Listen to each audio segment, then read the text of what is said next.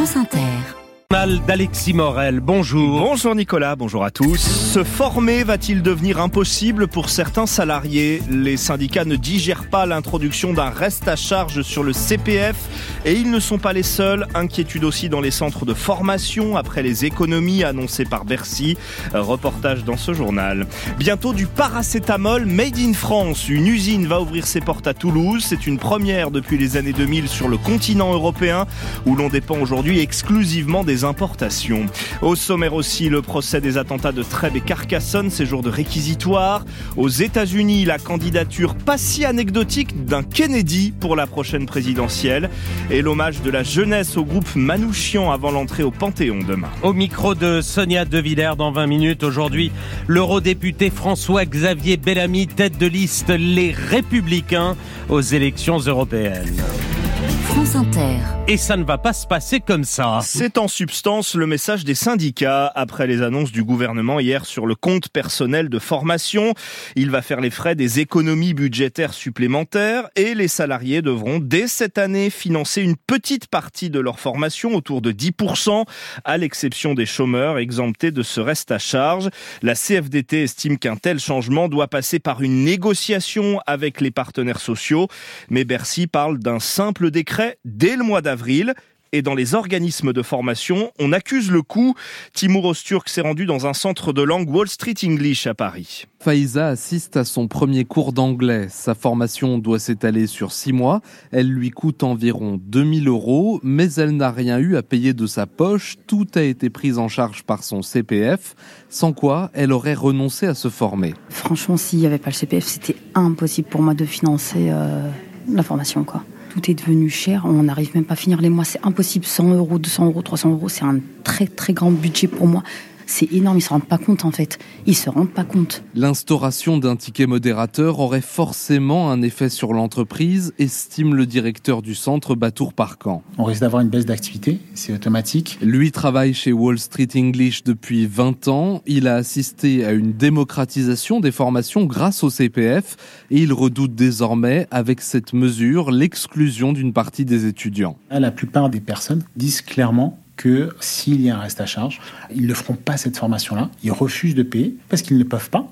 Ce type de personnes serait complètement pénalisé et d'où l'injustice que moi je vois. Dans son centre, le plus grand de France, avec plus de 1000 étudiants, 7 personnes sur 10 financent aujourd'hui leur cours d'anglais grâce au CPF. Et on fera réagir sur Inter le ministre des Comptes publics, Thomas Cazenave, votre invité Nicolas, à 8h20. Au total, ce sont 10 milliards d'euros d'économies supplémentaires que l'exécutif veut faire au moment où il doit donner de nouveaux gages aux agriculteurs à 4 jours de l'ouverture d'un salon sous tension. Rencontre cet après-midi à l'Elysée entre Emmanuel Macron, la FNSEA et les jeunes agriculteurs. Le président avait fait de même la semaine dernière avec la coordination rurale et la confédération paysanne. Tous réclament la concrétisation rapide des promesses faites au, début du mois. Et c'est le Premier ministre qui s'exprimera là-dessus demain lors d'une nouvelle conférence de presse. Face à cette colère agricole, le gouvernement appelle à plus de souveraineté alimentaire en France. De souveraineté, il en est aussi euh, beaucoup question en matière de médicaments avec ces pénuries persistantes en pharmacie, notre ultra-dépendance aux importations asiatiques et américaines. Alors forcément, on tend l'oreille quand une usine de paracétamol prévoit de s'installer sur le sol français, en l'occurrence à Toulouse. C'est une première en Europe depuis le début des années 2000, plus de 20 ans. Le site ouvrira en, début d'année prochaine pour produire 4000 tonnes de paracétamol chaque année avec une méthode plutôt innovante, Jeanne-Marie Marco. Oui, une nouvelle méthode de fabrication du principe actif qui va permettre de réduire tous les coûts. Aujourd'hui, on utilise beaucoup de solvants dans d'énormes réacteurs, ce qui entraîne beaucoup de pertes. Demain, chez Ipsophène, un processus continu sera mis en place avec beaucoup moins de solvants et beaucoup moins d'énergie utilisée. De 7 jours pour produire un kilo de principe actif du paracétamol, on passera à 5 heures chez Ipsophène.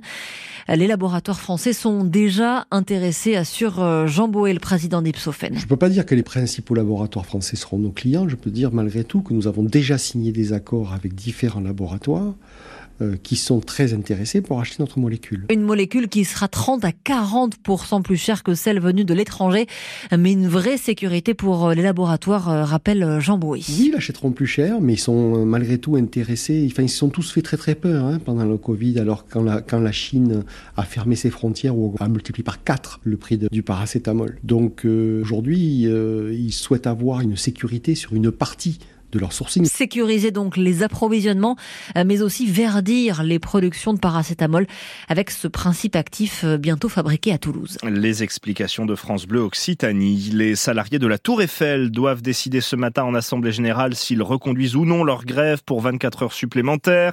Hier, le monument est resté fermé toute la journée. Les syndicats veulent ainsi dénoncer la gestion économique intenable, selon eux, qu'impose la mairie de Paris, mais aussi la dégradation de l'état de l'édifice. Le procès des attentats de Trèbes et de Carcassonne touche bientôt à sa fin et on attend aujourd'hui le réquisitoire du parquet antiterroriste contre les sept accusés tous des proches de l'assaillant qui a fait quatre morts en mars 2018 avant d'être tué par les forces de l'ordre. Cinq d'entre eux comparaissent pour association de malfaiteurs terroristes. Avec une ligne de défense commune, Charlotte Piret, ils ignoraient tout, affirme-t-il, des projets de Radouane Lagdim. Aucun des sept accusés n'était présent sur les lieux de ces attentats qui ont fait quatre morts à Trèbes et Carcassonne, mais tous étaient à des degrés divers proches du terroriste Radouane Lagdim, lui, dont la radicalisation n'était un secret quasiment pour personne dans la cité aux Anames.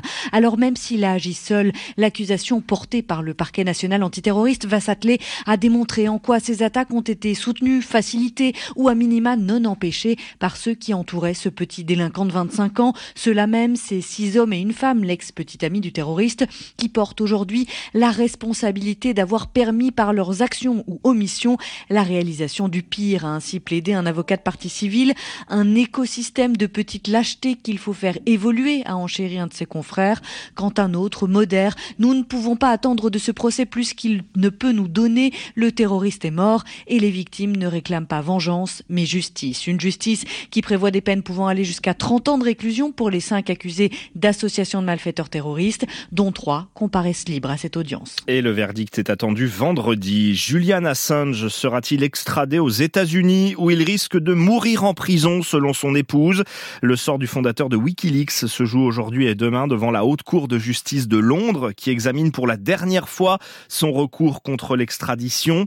En cas de rejet, il pourrait être transféré très vite outre-Atlantique où il pourrait purger des dizaines d'années de détention pour avoir publié 700 000 documents américains confidentiels en 2010, notamment sur les guerres en Irak et en Afghanistan. Ces avocats peuvent encore saisir la Cour européenne des droits de l'homme.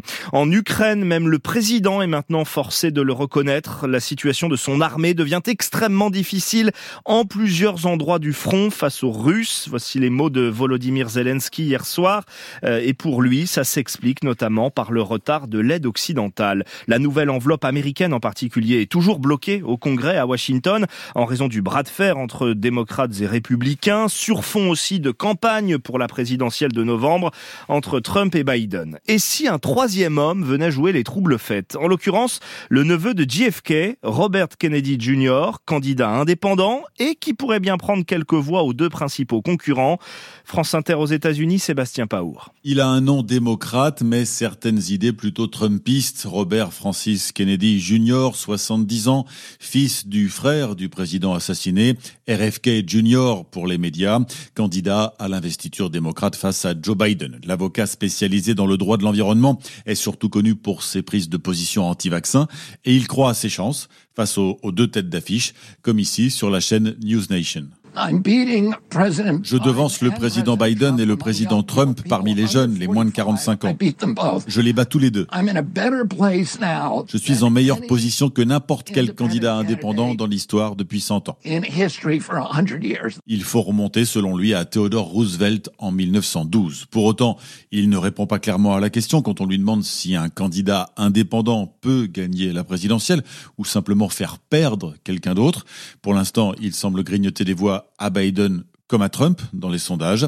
Il n'y a eu qu'un candidat indépendant élu président dans l'histoire des États-Unis. C'était George Washington, le premier président en 1789.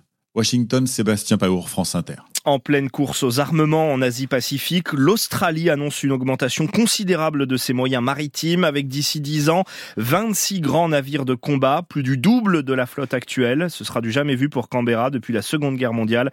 Canberra qui compte investir 6 milliards et demi d'euros dans sa marine. Il est 7h39 avant le Panthéon demain.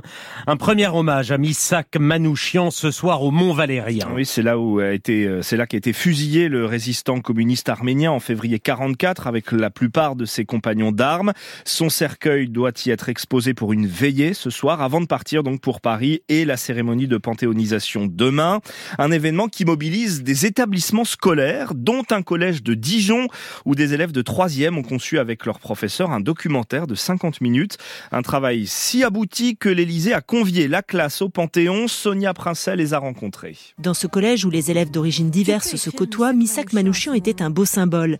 Laïa et Laura ont découvert qui il était. Ses parents, euh, ils sont morts d'un génocide et malgré toutes les horreurs qu'il a vécues, il est là, il est présent et il se bat pour euh, la France. Pour moi, je pense que c'était important de panthéoniser Missak Manouchian parce que il est effectivement pas français et c'est vrai que hum, il était prêt à, à tout laisser tomber juste pour ce pays parce qu'il se considérait plus français qu'arménien finalement. Le 21 février 1944, à 15h, il est fusillé avec ses camarades sur le mont Valérien. C'est Marlène Jourda, leur professeur d'histoire-géographie, qui a coordonné ce travail. On a un personnage euh, qui représente l'histoire de l'immigration, qui traverse le XXe siècle avec le génocide des Arméniens. Enfin, c'est aussi un personnage pour un prof d'histoire qui permet d'aborder euh, les trois ou quatre premiers chapitres de l'année. Et l'occasion aussi de fabriquer un documentaire digne de professionnels. Les 30 élèves de troisième étaient tous volontaires, comme Léona. Déjà, ça nous a appris euh, tout le processus pour faire un documentaire. On est passé dans l'enregistrement, le dessin, le storyboard, l'analyse de documents. Et ça, euh, on ne le fait pas forcément euh, en classe. Un film très remarqué qui vaut à ses collégiens d'être invités au Panthéon. Laïa n'y croyait pas. Moi, j'étais surprise parce que je me rendais pas forcément compte que bah ça y est, on a fait un vrai documentaire. Ils partiront en bus de Dijon direction le Panthéon pour assister à la cérémonie. Et un autre documentaire est aussi à voir en prime time ce soir sur France 2, Manouchian et ceux de l'affiche rouge en partenariat avec France Inter. Et votre radio se mobilise bien sûr à l'antenne demain soir 18-20 spécial. Et dès maintenant sur notre site et sur notre compte Instagram, découvrez les portraits de Missak et Méliné Manouchian. Alexis Morel, merci. À suivre les éditos politiques et échos.